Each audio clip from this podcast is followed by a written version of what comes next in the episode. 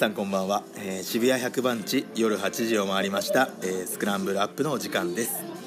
えースクランブルアップはプロダクトマネージャーや事業責任者としてのキャリアを目指す2人の若者が目指すキャリアを実現するためにさまざまな方をゲストとしてお呼びし一つのテーマについて考え議論を行います。議論を通して得た気づきを持ち帰り次へのアクションにつなげる場にしたいと思い始めたイベントになります。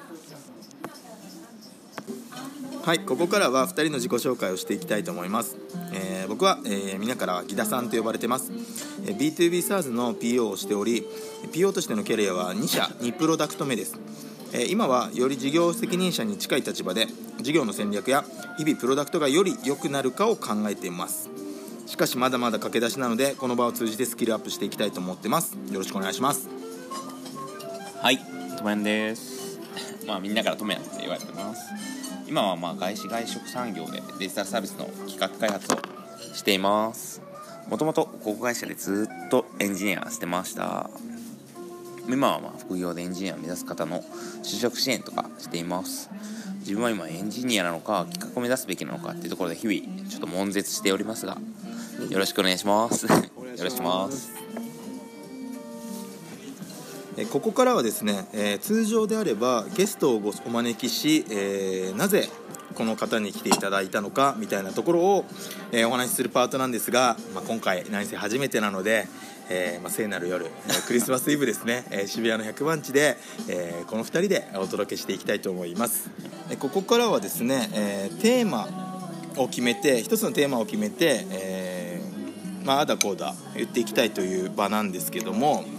最近気になってることともや何かありますか？そうですね。やっぱこの今 PDM とかもそうなんですけど、まあ、アドベントカレンダーっていうのが今流行っててまあもともと昔から流行ってるんですけどね。これ結構エンジニアの海外とかあ会社とかでアドベントカレンダー作ったりとか。あはいはい。で、まあ、最近なんか見つけたのがプロダクトマネージャーのアドベントカレンダー。僕も見ましたそれ。を見ました。まあそうですよね。まあその中でやっぱいろんな毎日12月から年を明けるまでずっと毎日記事を更新していく中で、うんまあ、いろんな記事があるんですけど、はいはいはい。で今回はじゃあその中のまあ、一つね気になったのが僕もあって、はいはい。まあ、そのデリーの奥原さんが書かれてた記事、はい。まあ、今回のアドベントカレンダーの記事とは別なんですけど、はい。えっと、ファストグローっていうメディアで取り上げられている就活のはい、はい、と記事のタイトルを読む読むとですね「え自らのキャンに収まらず想像を超える施策を提案せよ」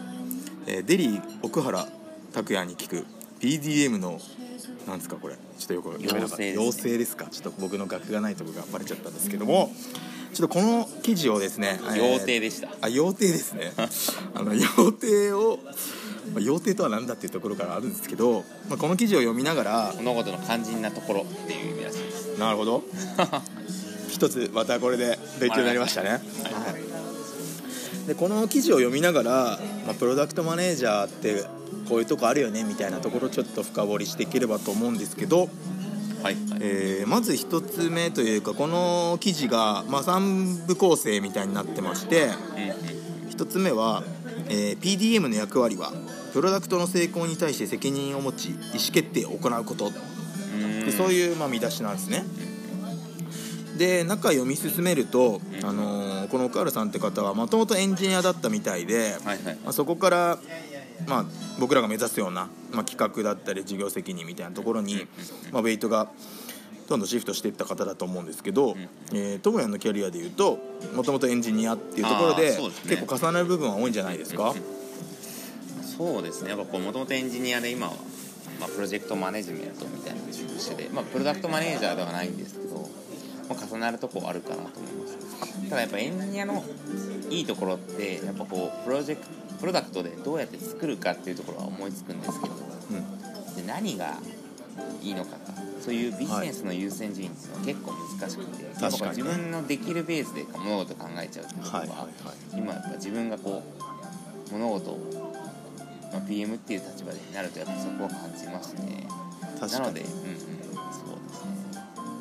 やっぱそうっすよね。できることから始まるなって、うん。僕もエンジニアの方と会話してると、はいはい。いやこれってこうなんですよみたいな。こうやってたらできるんですよみたいな会話がスタート地点なの人が、まあ、多い傾向にあるのかな、まあ、そうじゃない人もいますけど、まあ、それは感じますね。うんそうですね。やっぱこう、うんまあ、エンジニアってあ悪くも悪くも自分の意思決定に対して責任っていうところが、まあ、ハウの部分とか。はいはいなはいっちゃうから、はいはいまあ PDM ってなってくると、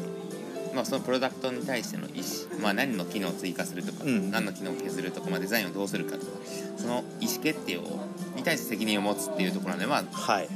いろいろな要素いろんなことを知らないとなかなか難しいのかなっていうのをやっぱ感じますね。まあ、そうですね。やっぱりそこまでコミットするエンジニアの方も中にはいると思うんですけどなかなかやっぱり自分の守備範囲を決めて動かれる方が多いと思うんで、まあ、そこのバックボーンから、えーそういう意思決定を任されるうん。立場になった時に、まあ、どこまで自分のなんだろうじ自信を持って意思決定の優先順位決めたりするっていうのは結構最初は難しいですよね。最初はそうですね。まあまあうん。でなんかセクション、まあ、この記事自体3つのセクションに分かれてます。はい。次はなんかまあ Slack に甘んじない、まあ、チャットツールですね。チャットツールに甘んじなくて、多忙な PDM こそ対面のコミュニケーションを重視せよと。はい、ありますね。どうなんですか？僕はやっぱこう Slack でコミュニケーションするっていうのはやっぱエンジニア文化としては結構多いんですけど、はいはいはい。PO として実際にやってるってことは、まあ、対面のコミュニケーションも時としては必要かなと思うんですけどどうなんですか？そのまあ使い分け、そうですね。僕もあのなんだろう。文字で残すっていう意味では Slack とかでもらったりしたいタイプはタイプで、あのエンジニアがそうしたいって言えばその、うん。テキストで打ってから 通知を見てからはいはい。話しかけに行くとか、うん。そういうのは心がけてて、あのー分かんないのにずっと、あのー対面を、あの拒否してずっとチャットで不毛なやり取りをするのはすごい馬鹿げてるなと思うから、あのー一回こう、まあ、声かけにくいとかもあると思うんですよね。多忙なふりをしてるので、うん。日々ね。なので、あのー声かけられるい一歩目のあのアクションとしては、まあ、 Slack だったりチャットツールで一歩を投げてもらってこれ確認していいですか？みたいな言われると、まあ、それで内容が分かれば、まあ、そこで返してあこれはこうしてとかっていうふうに回答できるんですけど、まあ、そこで疑問が生まれた場合は、まあ、必ず対面でのコミュニケーションっていうのは今は、まあ、近しい距離にいるので、うん。まあ、それは心がけてやりたいなと思ってますね。うん、やっぱエンジニアとしてはやっぱこうチャットの方が自分のペースで返せるからいいけどやっぱこう対面って同期的なコミュニケーションだから自分の時間も取られるから、そうです会話系がねできないと結構ノイズになるというかうざいって思う人もいるかもしそうですれないので。ね。手を動かしたい時間を確保して、うんまあ、コード書いている途中に僕が話しかけに行くとやっぱり「なんすか?」みたいな。うん。今何の話ですか？みたいな、まあ、僕発信の時はよりそれが顕著に現れる傾向は感じてて。ああそれたはだ質問を受けた時はあのー多分向こうも早く解決したいと思うんでそばに行って、はいこれってそういうことでしょ？いいよみたいな。これで行きましょうみたいな、まあ、そういうコミュニケーションでうん。ができるようにっていうのは心がけてますね。うん。なるほどですね、最後のセクション。で機能を追加するだけでは、プロダクトの成長にありますね。貢献できない、うん。まあ、ここはまあなんか難しいところなんですけどどうですか？こう PO としてこういろいろな意思、まあ、その機能を追加するものを。まあ、そうですね。どういう前提で選んでるんですか？機能って。いやーここはやっぱり日々課題に感じてるところで、はい。まあ、自分もその PO だったり、まあ、より事業責任に近い立場でっていう話なんですけどやっぱり「How」の部分に結構言及しちゃうなっていうのは結構メンバーだったりスクラムマスターからはいあの指摘されてて。まあどうしたらこういうこと実現できるみたいな実現できることベースでさっきの CAN の話じゃないですけどこういうふうにしたらいいんじゃないの？みたいな「How」のとこまで言及しちゃいがちなんですね。うんまあ、なので、えっと、詳細な機能のに落とし込んだロードマップとかマイルストーンっていう引き方は割とし自分は、まあ、しやすいんですけどでも PO であるとやっぱりビジネス的にじゃあそれを実装したら誰が喜んでどんな人が、えー何の価値が実現できるんだみたいな価値を、価値って何ですかみたいな聞き方をされることは非常に多くてまあ、そこにカウンターで返さないと じゃあそれってやる意味あるんですかみたいなやっぱ順番的にそれって適切なんですかみたいなコミュニケーションになるのでやっぱビジネスをどう捉えてどうしていきたいかっていうのをちゃんと、まあなんだろうビジョンを示すというかあの行く先をはい。ちょっと先を示すみたいな旗を立てるみたいなのは、まあ心がけてはいますけどなかなかそれが思い通りに実現できなかったりっていうのは、まあ、日々課題で感じてますね。ああなるほど。ですね、まあエンジニアっていう立場から見るとやっぱこうハウの部分もいいけどやっぱこうある程度裁量を残してくれないとただの作業者になるというかモチベーションっていうところが結構エンジニアの中では大事かなと思いますしやっぱこうどうやって作るとかこれで何したいんだっけっていうところを考えるところが結構す、まあ、ビジネス、まあ、エンジニアの面白いところもあるしやりがいってところがあるからまあそこの責任のなんでしょうね期間というか異常っていうのはすごい大事かなって思います。確かに。僕もなんかその責任は取るけどっていうスタンスでうん。実現したいことベースで伝えてうん。よりそのハウの部分だったりその何どんな技術を使うかっていうのはある程度信頼して任したいなっていうのは結構思ってるうん。とこだったりしますね、はい難しいですね。まあここはもう日々のし仕事の中の信頼関係とかなんそうですね。なので結構今課題に自分としての課題で感じてるとこは結構さっき言ったハウの言及とかうん。プロジェクトの進行具合とかも気になっちゃうんですけどうん。本来はやっぱそこら辺は技術者に任してうん。進行具合もなんだろうプロジェクトの管理みたいなところもある程度メンバーに任したいたいなっていうのは、まあ、権限以上みたいな話が記事の中にもありましたけど、うんまあ、自分が見る範囲をもっとこうビジネスレイヤーというかあの、まあ、事業をより成長させていくためにっていうところに頭を使いたいなっていうので、まあ、日々権限以上のところは考えてますね。なるほど。まあ難しいですね。まあでもまあそのやっていく中でいいバランス具合の経験以上っていうのが大事なのっていうのが分かりました。っ確かに、がはいこの記事からは通して学んだというか話せたい、ことなのそうですね。かなもうですか？今日一発目でこの記事取り上げたんですけど まあうん。僕としては結構うん。タイムリーな話題というか、うんうん。自分ごとに置き換えて、うん。まあまあ業種とかあの僕は B2B なんでちょっと違いますけど彼の、えープロダクトはコンシューマー向けなのでうん。またちょっと毛色は違いますけど同じような課題感、まあ、開発を進めていくとかプロダクトを成功に導いていくみたいなところでは同じような課題感を持ってらっしゃるなっていうのはすごいなんかいい記事だなって思いましたよね。うん。学びが多かった。はい。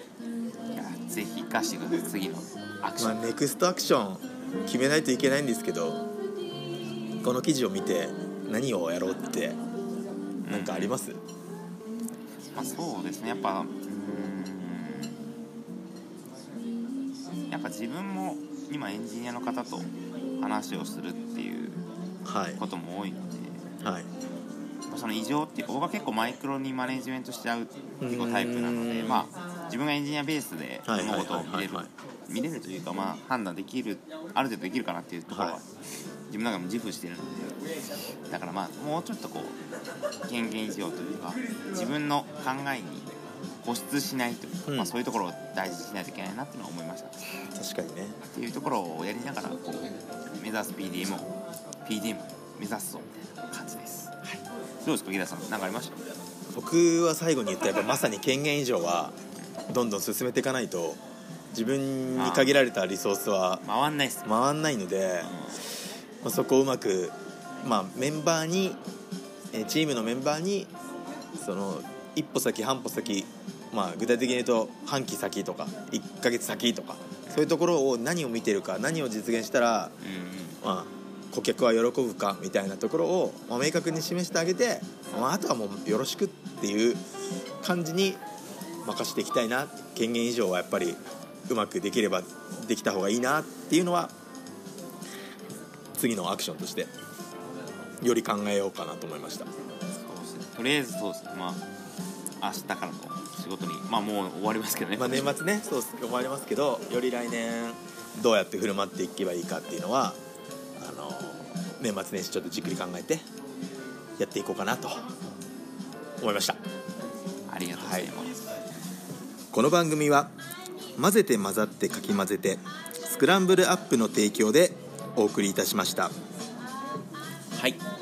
CM ありがとうございます。はい。ちょっとここから告知になります。今ゲストと CM 枠、まあ、先ほどの CM のようなものを募集してます。ゲストはですね今行っているような公開収録に参加したい方を今募集してます。そして CM に関しては告知したい内容を今募集しています。今ならなんと無料になります。になりますのでどしどし。お願いします。お願いしますで次回開催日なんですけれどもちょっと年をまたいで2020年1月21日火曜日の19時から会場で20時から開始しようと思ってます。場所は渋谷の100番地を予定してます。募集内容に関しましてはリンク先をご参照ください。こんな感じですかね告知に関しては。ありがとうございます。じゃあそれでは良いお年を。はい。ありまがとうございました。ありがとうございました